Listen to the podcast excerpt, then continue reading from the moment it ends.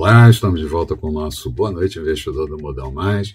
Eu sou Álvaro Bandeira, segunda-feira, dia 2 de agosto, e um dia de correção para as perdas acentuadas da última sexta-feira na Bovespa e também um pouco no dólar, e não exatamente um dia de recuperação.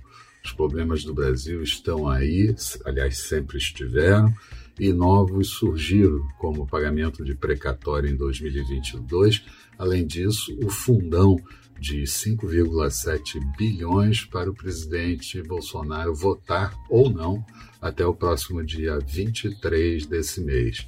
Os mercados do exterior em alta também ajudaram nessa correção, perdendo força no finalzinho do dia nos Estados Unidos, quando o mercado arrefeceu e acabou puxando a nossa Bovespa também, mas ainda fechamos no campo positivo. Nos Estados Unidos, os indicadores de atividade vieram mistos, PMI subindo para 63,4 pontos e o ISM da atividade de julho caindo para 59,5, além de investimentos em construção de junho crescendo 0,1 quando previsto era uma alta de meio ponto percentual mas não apagou a expectativa com um pacote de infraestrutura que deve sair bipartidário ainda nessa semana e isso traz uma componente positiva.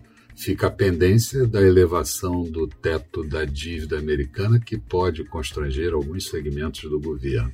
Além disso, é, petróleo em forte queda no mercado internacional pesou um pouco sobre os mercados hoje.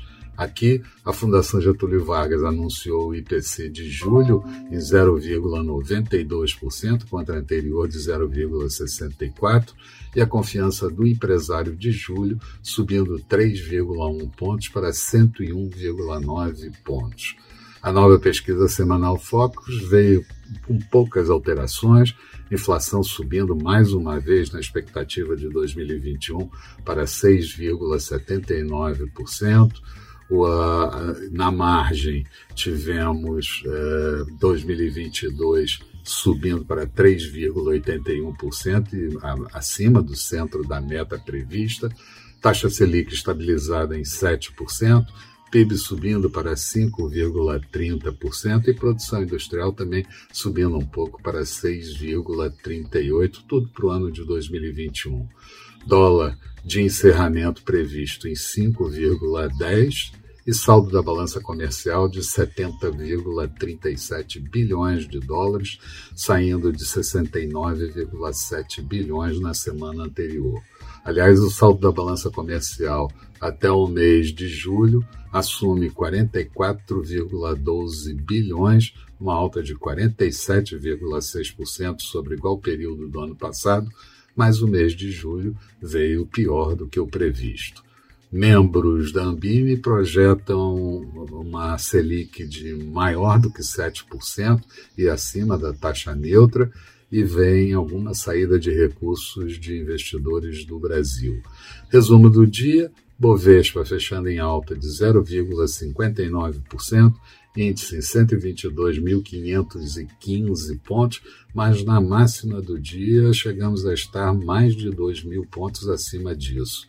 Dow Jones encerrando em queda, virou para negativo no finalzinho, 0,28 negativos, e Nasdaq com uma alta de 0,06%.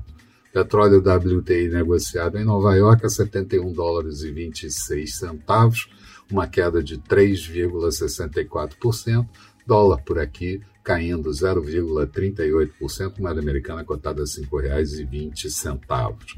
Na agenda de amanhã, vamos ter a produção industrial do mês de junho pelo IBGE, as vendas de veículos de julho pela, uh, pela, pela, na, do setor automotivo e o IPCA da FIP referente ao mês de julho. Nos Estados Unidos saem as encomendas à indústria do mês de junho.